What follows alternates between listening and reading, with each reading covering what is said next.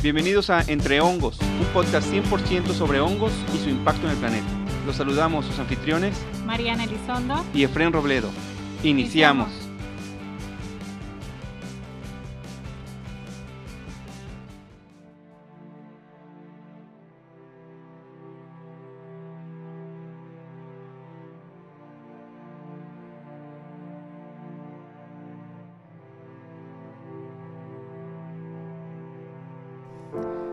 Día de hoy tengo una historia para ti bastante interesante. ¿Ah, sí? ¿Y cuál será, Efren?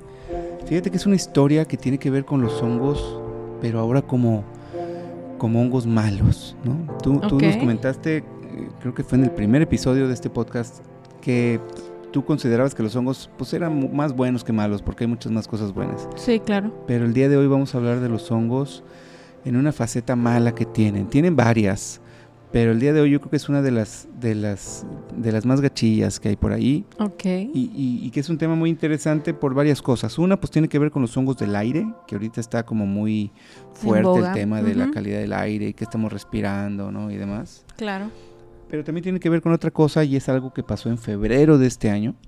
Y, y, que eso pues nos da pie un poquito como a medio conmemorar esta, esta historia que les voy a platicar el día de hoy. Y esta es una historia que empieza por ahí de 1994, en Estados Unidos, en un, en un pueblo, ciudad, condado, sinceramente no sé cómo llamarle, que se llama Dripping Springs, en Texas. Ok. Resulta que un par de personas muy exitosas, ¿sí? Eh, Melinda Ballard y Ron Allison, se conocen en 1994.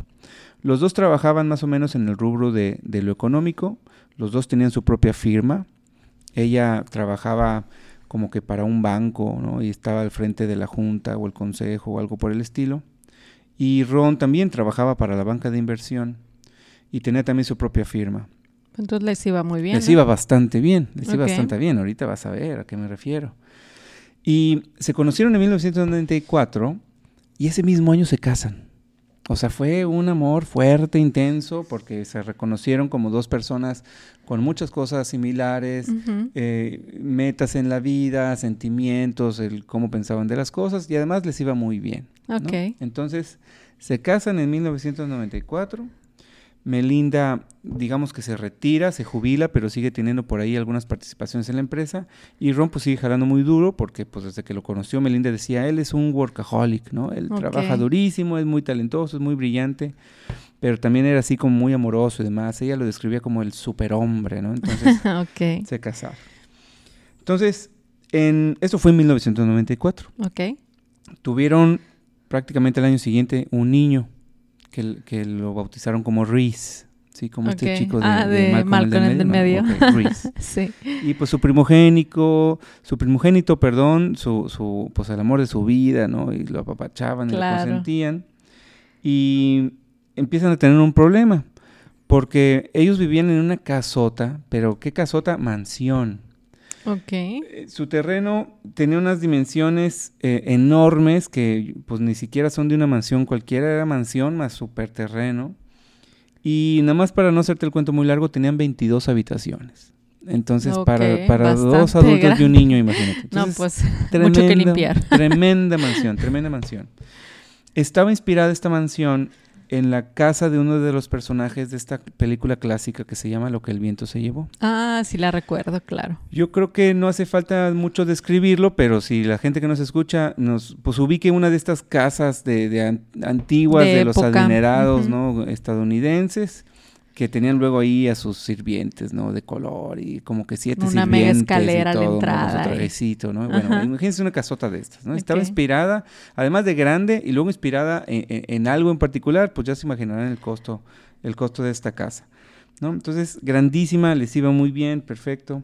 La cosa es que en 1999, en febrero de 1999, Reese, su hijo, tenía tres años.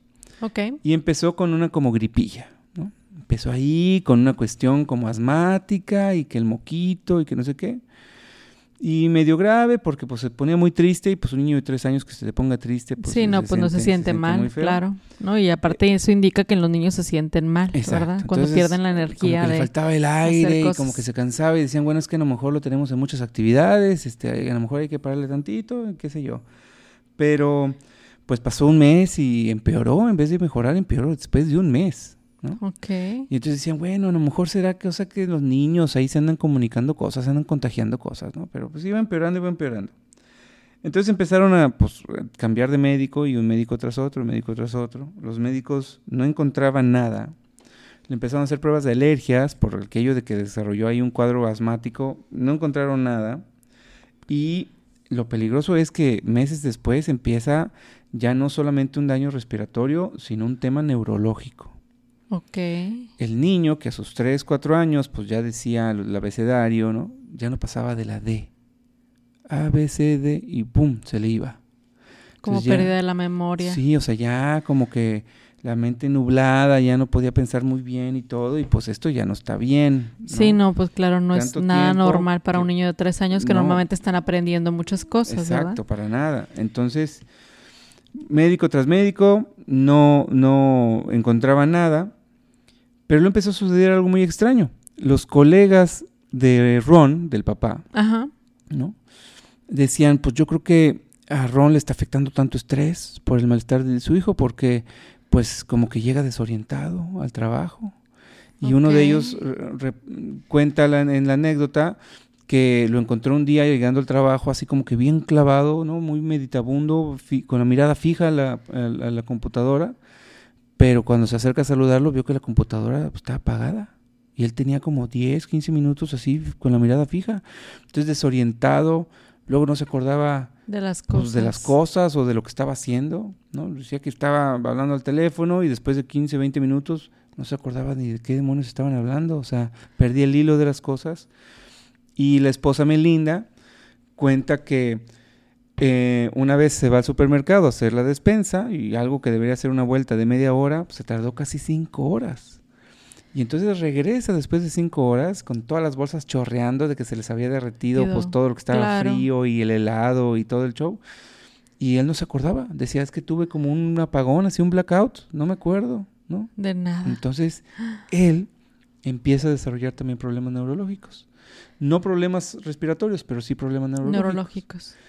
Va con un neurólogo, le hacen un montón de estudios y le dicen, ¿sabes qué? Tú, así como estás, estás al nivel de un paciente con Alzheimer. O esto es un Alzheimer temprano. Claro, que, puede ocurrir, pero, o pero como que son muy raros, ¿no? Traes mucho daño neurológico al nivel de una persona que tuviera Alzheimer. Entonces, pues esto está pues ya bastante grave.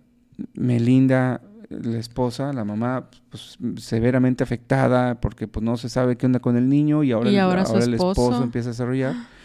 Y entonces en un viaje que ella tuvo que hacer en abril de 1999, es un viaje que realmente le cambia la vida a Melinda, porque al lado de ella en el avión le toca que vaya sentado una persona de nombre Bill Holder.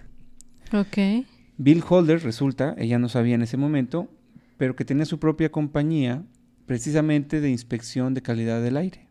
Entonces ellos se dedicaban precisamente a erradicar situaciones nocivas en cuanto a calidad del aire, incluyendo hongos y demás, de casas. Son de estas personas que entran así con el traje blanco, así de tela Tyvek y que te analizan, te inspeccionan y ponen como que tubos y toda esta cosa, ¿no? Que vemos luego en Digo, sobre todo porque en Estados Unidos la, la cuestión de esto de la calidad del aire en todos los, o sea, en hogares, en oficinas y todo, digo, para que la, la eh, quienes nos escuchan sepan, que realmente en Estados Unidos pues juega un papel muy importante, ¿no? De que cualquier sospecha de que algo está sucediendo en el hogar o algo está sucediendo en la oficina, etcétera, inmediatamente buscan a la persona adecuada. Y eso que todavía en los noventas no era tan fuerte, porque se, pusieron todavía más las pilas cuando el huracán Katrina.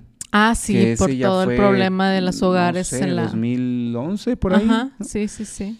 Eh, no es cierto, 2009 o un poquito antes. Este, yo, yo estoy haciendo referencia, pero al huracán Alex aquí. Ah, sí, aquí, aquí. Que fue parecido en ese aspecto desde nuestro punto de vista, este, porque hicimos unos estudios. Pero el huracán Katrina, pues ya terminó por ah, poner todas las alertas, ¿no? Para que se juntaran varias organizaciones de, salud y de calidad. Sí, claro. Entonces en el 94 ya había estas compañías, lo que te dice que efectivamente que en Estados Unidos, pues, pues desde antes siempre se preocupan mucho por estas cosas. Claro. Entonces, Melinda en el vuelo iba platicando con otras personas, no con Bill, pero iba contándoles, no, hombre, es que trae unas broncas y que mi hijo y que no sé qué. Y luego de la nada, Melinda, que no había desarrollado ningún síntoma, a diferencia de su hijo y de su esposo, empieza a tose y tose y tose y tose y sangre. Ahí, en pleno vuelo. Entonces vi que, pues sin quererlo, había estado escuchando la conversación, le dice, oiga, pues qué demonios le pasa a usted. Claro. Entonces empiezan a platicar, empiezan a platicar. Y, y Melinda le cuenta todo. Y Vi le dice, bueno, pues no tendrás mo. Dice, ¿tú tienes algún problema de, fuga de agua o de, o Sí, no, pues sí, tuvimos alguno hace mucho, pero se reparó. Y dice, es que esto me suena, a todo lo que me platicas me suena que sea mo.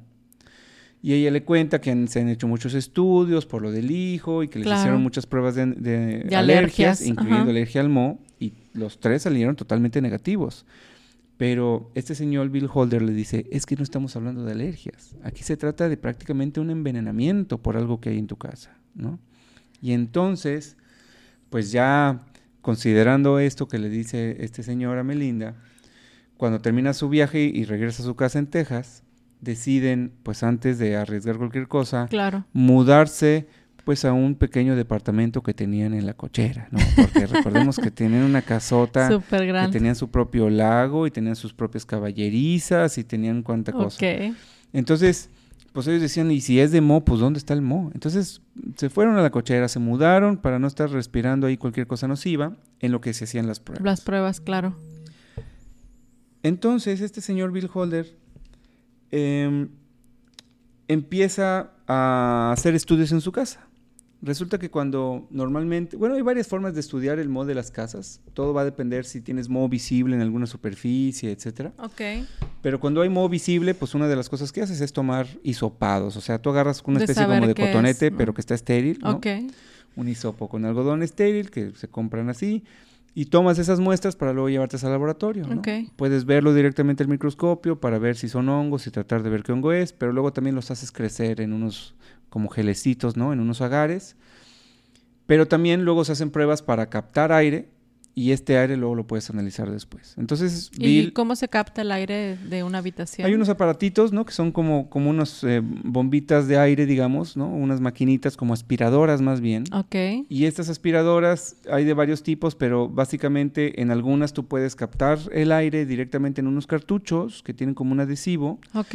Y entonces luego observas todo lo que, las partículas y, y alguien muy entrenado te dice, no, pues esto es popó de cucaracha, esto es polen, estas son mm, esporas, ¿no? Y te identifican las esporas. Excelente. Hay otras que tú les metes estas plaquitas de Petri con, los agares, ¿no? Que es comida para los hongos, digamos. Claro. Se las pones dentro del aparato, captas el aire en un volumen determinado, ¿no? Tantos litros. Y entonces eso te lo llevas al laboratorio, haces crecer el hongo, ¿no? Lo pones a crecer una semana en una temperatura que le guste, el hongo crece pero a gusto y entonces puedes contar e identificar. Entonces son diferentes formas, todas con sus pros y contras, según qué es lo que, cuál es el problema. Quieras, cuál es objetivo. Muy bien. Entonces, este, porque incluso luego también con cinta adhesiva tú puedes ponerla ahí en una superficie y la cinta adhesiva es transparente de este tipo, tipo scotch que decimos, porque hay muchas, ¿no? Sí, sí, sí. Y luego esta cinta tú puedes ponerla en el microscopio y ver a través de la cinta, pues es transparente. Claro. Y también se puede, ¿no? Entonces hay, hay varias metodologías, eh, va a depender mucho de qué es lo que se quiere resolver. Entonces Bill prácticamente hizo de todo. Ok. Pero lo que buscaron también era cuál era el origen del moho. Entonces, estas casas muy grandes, pero que siguen siendo basadas mucho como en madera, ¿no? Que sí, claro, que en Estados Unidos pues es cortaron, prácticamente... a ver, atrás del refri todo el show, a ver dónde estaba el moho. Cortaron la duela y demás. Y pues luego lo empezaron a encontrar madera moza. Ok. Entonces ya cuando encontraron esto, dijeron, ¿sabes qué? Pues como si hay moho presente, visible, vamos a mostrar el aire. Y empezaron a mostrar por todos lados.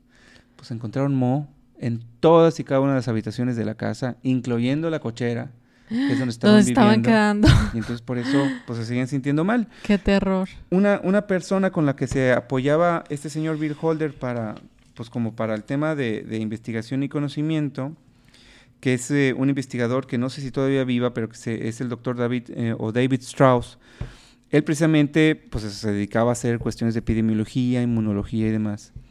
Una de las visitas que hace ahí al, sitio, a la mansión, media hora y me siento mal, Bill, me siento mal, me siento mal. Sale prácticamente casi casi al borde del desmayo sin poder mover brazos y piernas, se sentía muy débil, de algo ahí dentro lo super intoxicó. Particularmente a él, ¿no? Algo tenía él más susceptible. Más susceptible, claro. Entonces dijeron, aquí hay algo serio, ¿no? Y pues ellos lo que estuvieron viendo es esto, que había moho por todos lados. El moho, pues recordemos que lo que necesita, una de las formas más fáciles de crecer en una casa es una superficie de celulosa, madera, en este caso madera.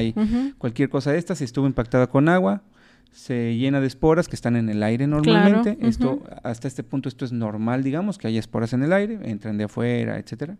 Pero luego cuando hay agua, en un material de celulosa como la madera, que la celulosa es una fuente de carbono, ¿no? y también absorbe humedad. Pues el hongo va a crecer. Claro. Y entonces ya no es las esporas que estaban en el aire, pues ya no es esa cantidad, esa multiplíquenla por mil, ¿no? O más, porque el hongo se reproduce. Sí. Se multiplica. Entonces, todas estas muestras que hicieron se las llevan a un instituto que es el Texas Tech Health eh, Center, que es un instituto dedicado precisamente a, temas de estos, con expertos. Y el tema aquí es que, por supuesto que crecieron muchos mohos. Es hasta cierto punto normal que de repente eventualmente haya moho. Claro. Normalmente el moho no es tan peligroso eh, cuando es eventual, ¿no? Que salió un poquito en el baño, que salió, eh, lo limpias y listo. Exactamente. Pero aquí no solamente había mucho moho, ¿no? Que es peligroso ya cuando tienes moho por todos lados y no, lo, limpias, o sea, no, quiérete, ¿no? Ahí pasa Sí, es una cuestión importante de, riesgo, ¿no? Totalmente, sobre todo si hay niños o personas eh, muy adultas, ¿no? Aquí el problema es que había un hongo en particular que produce moho y este sí es bien peligroso. Este no debe estar ahí, que es un género que se llama Stachybotrys. Stachybotrys es un hongo que es el original moho negro porque ahorita anda mucho de moda el hongo negro. Claro. Este es el moho negro, que, se le denomina así porque crece de color oscuro, tiene, tiene mucha melanina en, su cuerpo este hongo, igual como, como nosotros podemos tener mucha melanina en la piel. Y este hongo produce unas cosas que se llaman micotoxinas. Las micotoxinas, ¿no? que se llaman así porque pues mico de micología de hongo, toxina porque pues es tóxico. Normalmente es un tema que se maneja cuando hablamos de comida. ¿sí? Las micotoxinas es un tema que hablamos de, grano contaminado. hablamos de aspergilos, por ejemplo. El tema con este hongo es que produce muchas de estas micotoxinas en la superficie de sus esporas. Y cuando tú inhalas estas esporas, digamos que te estás envenenando a través del aire, ah, ¿no? Estas, particularmente las micotoxinas que produce este hongo se llaman tricotecenos, que también producen otros hongos en la comida. Ok. No son como que las más cancerígenas de todas, pero cuando tienes el hongo por todos lados en tu casa, pues lo estás pues respirando constantemente. claro. Y en vez de irse al hígado, digamos, que todavía puede hacer mucho jale, pues se va directo a los pulmones. Ok. Y pues de ahí las cosas se van rápido a la sangre, ¿no? Sí, sí, sí. Y una de, las formas más rápidas de llegar al cerebro, pues es a pues través de los pulmones, ¿no? sí, sí, sí. Entonces, por eso estas personas rápidamente desarrollaron problemas. Entonces encontraron estaquibotris por todos lados. Y lo que les recomendaron rápidamente a, a, la familia de Melinda y su esposo Ron es, ¿saben qué? Váyanse a la casa. Por lo pronto, váyanse a la casa. Y lo más gacho es para evitar una contaminación cruzada, que esto es, pues no te vas a llevar esporas al sitio ahora donde ah, vas, a vivir, no te lleves nada. Nada, o sea, toda tu ropa puede estar comprometida, no, no te lleves nada, ¿no? En lo que vemos lo que y estás analizamos y ya. Y, y, te hacemos una cotización a ver la remediación, cuánto va a costar y demás, por lo pronto salte, no te lleves nada, ¿sí? Ay, qué terrible. Digo, pues, bueno, qué difícil, qué difícil dejar así absolutamente todo. Claro, digo, la lo primordial era la salud del niño y ahora también la salud de su esposo y ella también, ¿verdad? Porque estaba exactamente. Sí, entonces, pues esto eh, generó un proceso donde ahora tienen que ver por dónde exactamente está todo el problema para tratar de estimar cuánto va a costar cambiar y reparar todo esto, porque cada que te encuentras un pedazo así de madera contaminado es, oye, todo lo que está manchado, córtalo, llévatelo en bolsas, empacado, a incinerar, a descontaminar, etcétera. Sí, eso ya no puede estar ahí. Y entonces prácticamente siguieron evaluando, evaluando, evaluando, encontraron como otras 12 fuentes de humedad que no habían detectado o sea que todavía tenía más problemas de humedad, Que, no eran las que originalmente Y esto pues favorece más el crecimiento. Sí, o sea, estaba el hongo, no lo veían, porque Melinda siempre tenía su casa limpísima. pero no lo veían, pero estaba por debajo de la duela o por detrás del, de la tabla roca o... Sí, no, y lo con los sistemas de aire que normalmente tienen un centro o, un área central, ¿no? De donde conectan de alguna forma hacia las habitaciones, hacia las partes central de la casa, etcétera. Pues entonces el moho prácticamente o las esporas estaban distribuyendo a lo mejor por el sistema de aire por todos lados, ¿no? Lo dudo, exactamente.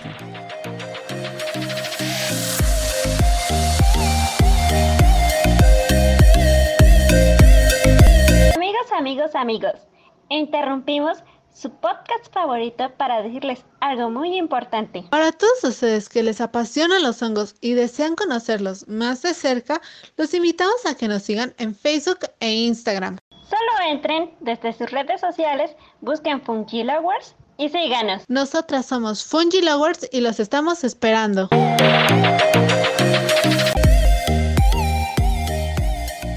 Entonces, Em, les hacen poco tiempo después un estimado de cuánto va a costar la remediación para recuperar la casa, un millón de dólares.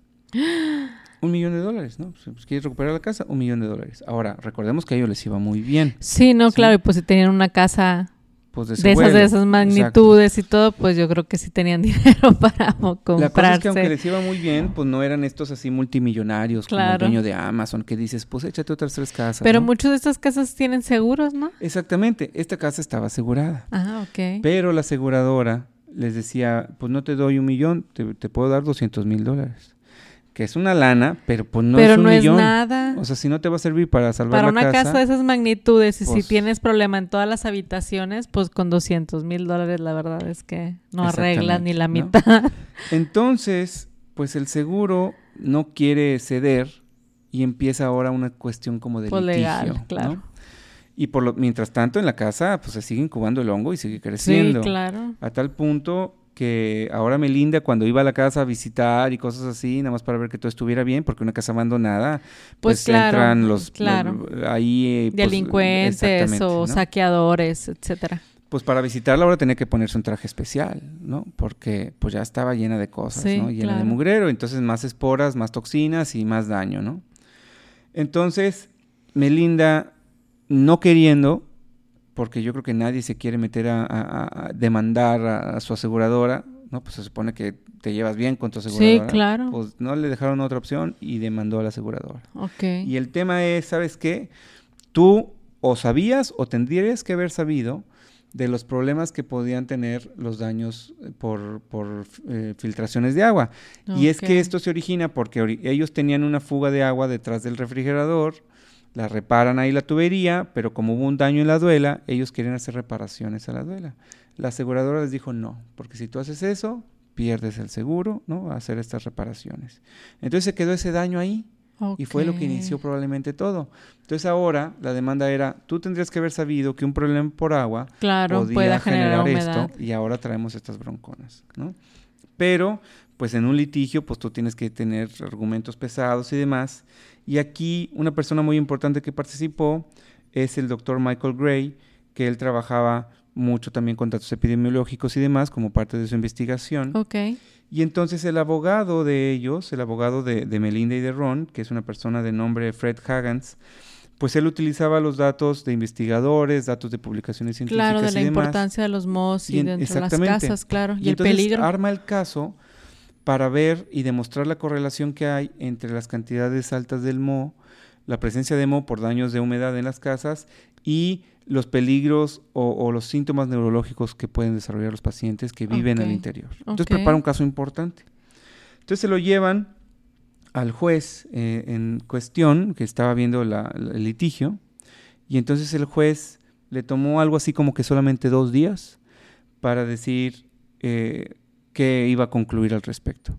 La familia de Melinda Ron pedían 6 millones de dólares. Claro. Porque pues ya había pasado mucho tiempo y entonces... La casa se seguía deteriorando, claro. ¿no? Y aparte el daño Seguía creciendo más el moho, más esporas o más toxinas, ¿no? En este caso micotoxinas pues que estaban en el ambiente. Por supuesto. Y entonces el juez, viendo la evidencia, rápidamente les resuelve, pero no les resuelve para 6 millones les resolvió para 32 millones de dólares. Entonces la aseguradora tuvo que pagar. Soltar toda la lana. Y eh, con esto, a la fecha, realmente no tengo el dato si pudieron recuperar la casa o simplemente, ¿sabes qué? Derrumba esa cosa y nos conseguimos otra, porque ya estaba pues es que, así súper Qué peligro, o sea, si tu, si, si tu esposo, tú, bueno, ya todos, ¿no? Los miembros de la familia tienen síntomas, pues yo creo que ni de loca te vas y te metes a un lugar que independientemente de cuánta magnitud esté desarrollado el moho dentro, ¿no?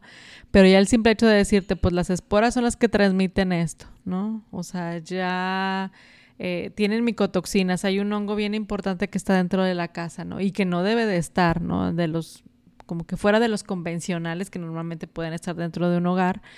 Pero ya hablamos de un hongo muy peligroso y que dices tú, pues no vale la pena ni mi salud, ni mi bienestar, ni el de mi, de mi hijo, por ejemplo, para regresar a una, Sí, a pues, una ¿para casa, qué? ¿no? Y aparte con la resolución del juez en, de- en cuanto al pago de la aseguradora, pues yo creo que con la cintura en la mano te compras otra casa. Sí, pues aquí sí, con Mucho 32 millones. mejor. En el 94, pues yo creo que tenían mucho mucho más poder Claro. este, adquisitivo, 32 millones, que lo que ahora podrían representar ajá, 32 millones, sí, que sí, sigue sí. siendo mucho, pero... Sí, pero, como pues, creo quiera, que- pues te compras una casa bastante bien, ¿no? Entonces, pues se resuelve a favor. Y, y, y Melinda, a partir de esto, decide pues eh, volverse en esta especie de activista fuerte eh, para armar un grupo de que, que vigile y garantice que las aseguradoras pues cumplan con lo que tienen que hacer, ¿no? Que, que, que tengan su responsabilidad Sí, y que se observe esta responsabilidad. Y entonces, el tema en este momento es, si bien hay un juicio a favor, la, el daño que tiene Ron y el daño que tiene Reese, su hijo, pues ese ya no se quitó. Ese O sea, es un, permanente. es un daño permanente. Es un daño permanente. En ellos ya no hubo vuelta atrás. En Melinda, Qué horrible. que, que pues aparentemente pues eh, empezó a desarrollar estos problemas de sangre en la tos, digo, De tos, sí, sí. y, y hasta Daños ahí, pulmonares, pues. pues resulta que, que esto sí fue una cosa más grave, porque años después de que inició con esta etapa, digamos, como activista, ella muere después de un trasplante pulmonar. Tuvieron que hacerle un trasplante porque sus pulmones empezaron a fallar por el tema provocado por el moho, por respirar tanto moho, particularmente este, este moho negro. Ajá. Le hacen un trasplante, fallece. 2013, Ron muere a los 55 años, súper joven. También a consecuencia de todos los daños provocados por, por la inhalación. Por la inhalación. Y lo peor es que su hijo Riz, en febrero de 2021, hace poquito, muere también. Entonces- Ay, no, qué triste historia. Toda la familia falleció. Parecería que con el, con el veredicto este y los 32 millones dices, bueno, pues al menos tienen suficiente dinero para... Pero eso Para- no compró su salud. Para nada. Para nada. Y al contrario, o sea, ni siquiera vivieron con una salud deteriorada, es, se murieron los tres. Entonces, pues algo que de por sí ya era bastante deprimente para ellos, porque Ron vivía con un cuadernito en el bolsillo para acordarse así de cosas básicas, dónde vive, cómo se llama su hijo y demás, porque su ya no tenía memoria a corto plazo y muchas no, otras y cosas. eso te dice que independientemente del daño neuronal, el, el envenenamiento no con estas micotoxinas implica que tuvieron más efecto.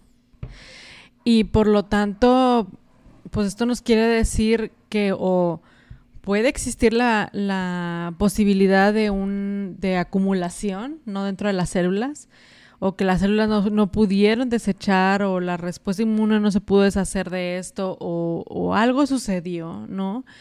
Que prácticamente con el pasar de los años, pues ya, aunque fue una cuestión irreversible a nivel neurológico que pudieron haber sufrido él como tanto su hijo, ¿no? Pues significa que algo fue avanzando, o sea, este Exacto. tipo de envenenamiento fue progresando hasta que ellos perdieran la vida. ¿Hay algún indicio del, de la muerte o los o la causa de muerte en el caso de ellos? O sea, Pues con, con Ron y, y Melinda, pues queda más o menos claro por, por los daños que hubo. En el caso del hijo, lo único que se sabe es que había múltiples daños ocasionados por el moho que nunca pudieron resolverse y al finalmente... se- como te- multiorgánico. Exactamente, ¿no? O sea, tienes daños por todos lados, no hay una... eh, No es como que, ah, te falló el corazón, es como que le fallaba un poquito de todo y, y eso pues es como forzar el sistema y se rinde uno y se empiezan a rendir los demás.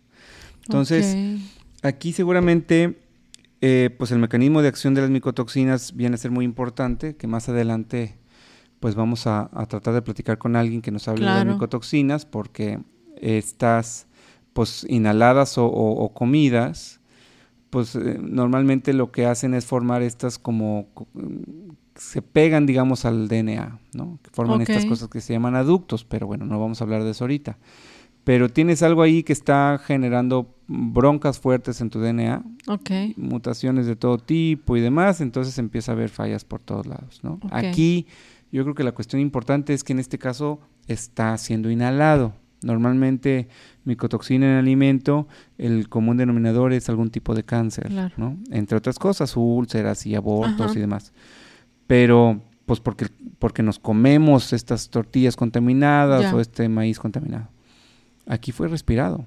¿no? No, no sé si existan, habrá que buscarlo, algún experimento con animales de laboratorio, con cosas así, donde dice, órale, inhálale, como para ver qué diferencias hay entre una intoxicación eh, ingerida e inhalada. Inhalada. Entonces yo creo que eso fue lo fuerte porque... No, y aparte el tiempo de exposición. Exacto. Desde que ellos están ahí en la casa, desde el problema del refrigerador, cuánto tiempo no tenían y luego aparte se descubrieron que había otras filtraciones de agua. ¿Cuánto tiempo tenían esas filtraciones de agua? ¿Cuánto tiempo durmieron en esa casa? ¿No? Porque pues de manera promedio, pues al menos dormimos seis, ocho horas de manera continua, ¿no? en, en, una habitación, más el tiempo que pasas de manera recreativa dentro de tu casa, ¿no? Si en la cocina o el niño en la sala o qué sé yo, en un área de juegos, etcétera. Pues entonces la exposición fue muchísimo tiempo, ¿no? Y aparte pues el inhalar de manera constante, pues nada más cuántas respiraciones no tenemos de manera cada 24 horas. Sí, y, y además que pues no nada más estaba este hongo. Claro, Seguramente había muchos, otros, Y esos otros que no van a producir estas micotoxinas así de manera que las puedes respirar, pues seguramente también ayudaron ahí a debilitar el sistema inmune, porque estás respirando muchas cosas que no tienen que estar ahí. Claro. ¿no? Este, y es que fíjate, en el tema con Melinda es que ella sí empezó a desarrollar lo que conocemos luego como, como los lo parecido a los aspergilomas y estas cosas, a ella le empezó a crecer hongo en los pulmones. En los pulmones. Entonces tuvieron que trasplantárselos. No sé si sería por aspergilos o qué sé yo, pero esto qué quiere decir que ya tenía los pulmones bien fregados, porque para que te crezca eh, los estos hongos en los pulmones a manera de, de, bola fúngica, ya ni siquiera es una infección, está el hongo creciendo sobre algo muerto. ¿no? Porque en esta manifestación los hongos producen esporas y demás, ¿no? O sea, no es una infección, está, encontró algo muerto ahí y creció. Y eso empieza a bloquear las vías respiratorias. O sea, terrible, terrible. Entonces, sí, es un, es un caso bastante triste, a pesar de haber tenido un buen desenlace legal, y que esto pues también fue una de las eh, como casos importantes más contemporáneos de, de, poner las alertas, ¿no? En el caso de, las, de los hongos, que esto pues ya se conocía un poquito, más o menos desde los 30 está esta cosa del síndrome del edificio enfermo, que es, oye, ah, yo llego a tal lugar y me empiezo a sentir mal, y no sé por qué, ¿no? Que, que, que, en Japón yo creo que fueron los primeros a empezarlo medio a, indagar. Oye, llego a la oficina y me siento mal, ¿no? O al revés, llego a la casa y empiezo a estornudar y que no sé qué, ¿no? Oye, pues habrá que darle una checada, ¿no? Y, y que aquí en México yo creo que está un poquito subestimado quiero pensar por los materiales de construcción, ¿no? Aquí nuestras casas no son tan de madera. Estábamos pensando que realmente los materiales de construcción en Estados Unidos favorecen mucho, ¿no? Que como quiera, pues esos materiales también vienen con cierto recubrimiento, con cierto tratamiento, etcétera, ¿no? O sea, por pero lo mismo. cuando se abre ya valiste, o sea, ya se metió el agua. Ya, exactamente, pero cuando hay un problema de filtración de agua, de alguna fuga pequeña y luego todavía este tipo de material no se cambia, ¿no? Este, realmente uno, las pérdidas económicas materiales en cuanto al pues al costo no de un hogar o hacer las remodelaciones de una habitación etcétera este pues implica un costo económico. Pero en el caso de nuestro país pues no realmente los materiales pues son distintos. O sea realmente ahorita las construcciones por ejemplo de un hogar pues normalmente estamos hablando de concreto estamos hablando de, de otro tipo de, de materiales que en algunas ocasiones pues no favorece realmente el crecimiento tan acelerado, ¿no? O es más fácil resolverlo. Y es más fácil resolverlo con una limpieza, etcétera, ¿no? Con algún, tratamiento. pero eh, ¿qué está sucediendo hoy en día con la construcción de tantos edificios por todos lados, no tantas oficinas, tantos departamentos, etcétera? Y ahí hablamos que en el interior de estas de, de esos lugares, pues en muchos de los casos, pues hablamos de una tabla roca o algo por el estilo, ¿no? O sea, de que también va ahí eh, madera o algún otro tipo de, de cosas que en un momento dado pudieran favorecer precisamente el crecimiento de, de, estos hongos, ¿no? De una infinidad de, hongos cuando se tienen problemas de, humedad, ¿no? en estos lugares, ¿no? Sí, pues es importante. Entonces, pues para, para que si, si la gente tiene de repente moho en sus casas, o, cuando llegan a la casa empiezan así como que con la nariz de que hay la alergia, la, alergia. ambiental. Y esto es frecuente, pues, pues, vale la pena darle una checada, ¿no? Especialmente si hay niños muy chiquititos o personas de la tercera edad, porque son los que ya tienen un sistema inmunológico un poquito más deteriorado. Sí, sobre todo revisar en estas épocas en las que hemos tenido a veces mucha humedad, ¿no? o en algunos años que tuvimos una humedad muy fuerte, ¿no? que muchos de nosotros hasta perdimos este, ciertas cosas de nuestro closet y cosas así, ¿no? Que tuvimos hasta ropa que se nos llenó de moho y así como la detectabas que tenía manchas por ahí afuera, todo a bolsas y afuera y a limpiar y este mucha gente comprando deshumidificadores y, y este etcétera. Precisamente porque tuvimos problemas de humedad bastante, bastante importantes algunos años con bastantes lluvias. Y tenemos también en la época en la cual tenemos mucha humedad ambiental, pues eso también favorece que dentro de las casas se sienta la humedad, ¿no? Y hay algunas muchos muebles que de madera, que de esto y que el otro, y a veces eso puede favorecer el crecimiento de, de, los hongos. Por ejemplo, este, en, en alguna otra casa que, que, este, que vivía antes de que nosotros pues, nos casáramos, teníamos precisamente un, un respaldo, ¿no? Que en esa época de tanta humedad, este, de tipo de la cama. De tipo de la cama, así es que es de madera o tipo triple o algo por el estilo. Y que cuando empezamos a revisar todo, pues resulta que toda la parte de atrás estaba llena de hongos, ¿no? Pues, Entonces, y eso, pues imagínate respirarlo toda la noche, tener un abanico este de, de techo, ¿no? Que normalmente pues mueve todas las, las esporas que se pudieran estar generando por ahí. Y dices tú, ¿cuánto tiempo no estuve yo a lo mejor respirando este problema, ¿no? Hasta que decidí revisar, ¿no? Detrás del respaldo de mi, de mi cama ¿no? Para ver cómo está la situación eh, por ahí cuando se dieron estas, estas épocas de, de, mucha humedad ambiental y que encontramos ropa y encontramos muchas cosas ahí todas, todas llenas de moho. Y pues nos dimos cuenta de esto, entonces a sacarlo y a la basura, ¿no? O sea, porque tú para limpiar esto, pues también está bien difícil. y cuando sabes que está de madera, pues triple y ya todo. Digo, tendrías que meterle un horno para que se secara por completo. Sí, claro. pues eso no va a pasar. Entonces, este, afuera, ¿no? Pues eso se fue a la calle. Entonces, el, mono siempre se puede ver. Eh, sí, es cierto. Y, y, entonces es importante. No buscas en los lugares donde deberías de buscar. El si hay algún síntoma como esto, o que pues, sin razón alguna te sientes como muy cansado, como que, se te nubla la, la, mente de alguna manera, en algún sitio en particular, que no hay una razón aparente y si es constante, pues importante darle una checada, sería, sería, sería bastante bueno.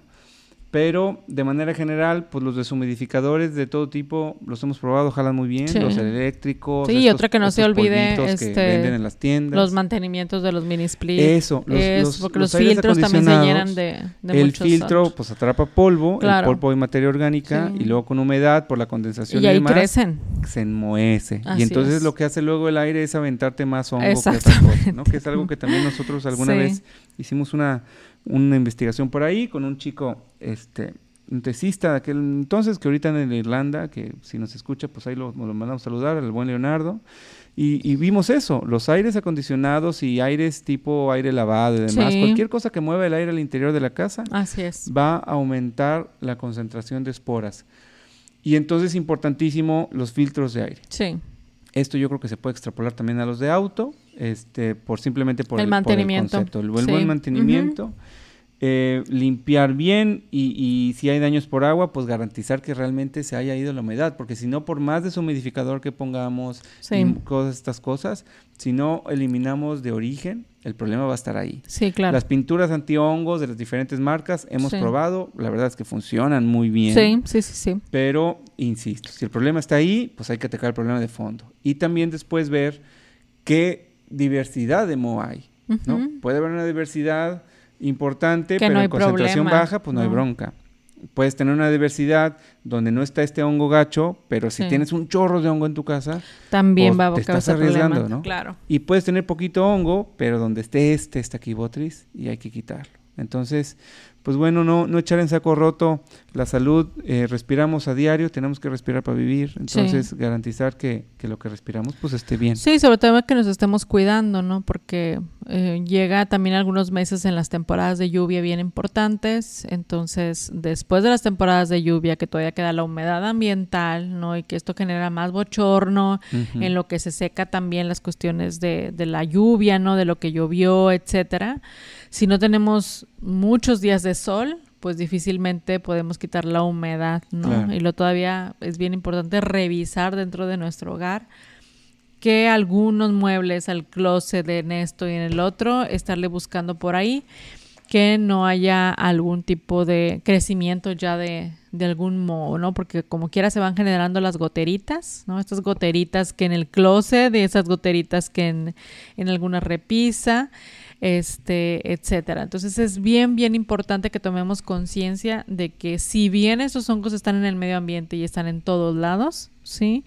Bajo ciertas circunstancias se pueden volver pues un problema, ¿no? Y un problema no solamente estético de la casa o que tengas que remodelar, etcétera, sino que también puede haber un problema importante de salud, pero ¿no? que se estén reproduciendo Exactamente, en tu sí, Entonces, así ventilar también muy importante pues me pareció realmente muy interesante. O sea, es muy lamentable. Yo la verdad es que no pensé que, que, toda la familia completa haya fallecido con el paso de los años, no de problemas tan, tan graves que desarrollaron por, por tener este, em, este hongo dentro de su casa. Y, y, que de alguna, de alguna manera, pues la verdad es que sí te impacta. O sea, sí me impactó el hecho de saber que la familia pues ya no, o sea, ya, ya no estaba el esposo, ya no estaba ella, ya no estaba, ya no estaba Riz, ¿no? O sea, su, su niño, este, que vivió también con muchos problemas de, pues, de salud derivados de, sí, imagínate que tendría 26 años, más sí, o menos. pues súper jovencito y aparte una vida bien difícil. sin papás. Porque pues, imagínate si desde los cuatro años te detectan este tipo de problemas, pues qué calidad de vida tuviste hasta los 26 años, ¿no? Entonces realmente, ay no, muy lamentable. La verdad es que sí me impactó muchísimo el, caso que revisamos hoy, ¿no? Pues sí, entonces hacer conciencia y, a seguir aprendiendo de hongos. Pues nos despedimos, nos despedimos chicos. Muchas gracias por acompañarnos a todos los que nos escuchan a este podcast entre hongos. Realmente em, hicimos hoy algo diferente, que la verdad me gustó, ¿no? Porque a veces no vemos este tipo de casos, este, ¿no? Por ahí hemos hablado de muchas cosas de, de hongos, pero no nos habíamos enfrentado, ¿no? A una, una situación como esta. Esperemos que ustedes también, que lo escuchan, ¿no? Eh, tomemos pues conciencia del, del, del, tema que implica del, de los hongos y también pues saber que pues no todos los hongos son malos, ¿verdad? Pero claro, cuando encontramos uno que es realmente peligroso, pues hay que ponerle ahí pues atención, ¿no? Y este en cuanto al conocimiento de estos. Muchas gracias por acompañarnos, Efren. Muchas gracias por este relato, realmente muy interesante y nos vemos la próxima. Hasta cuídense, cuídense mucho, bye bye.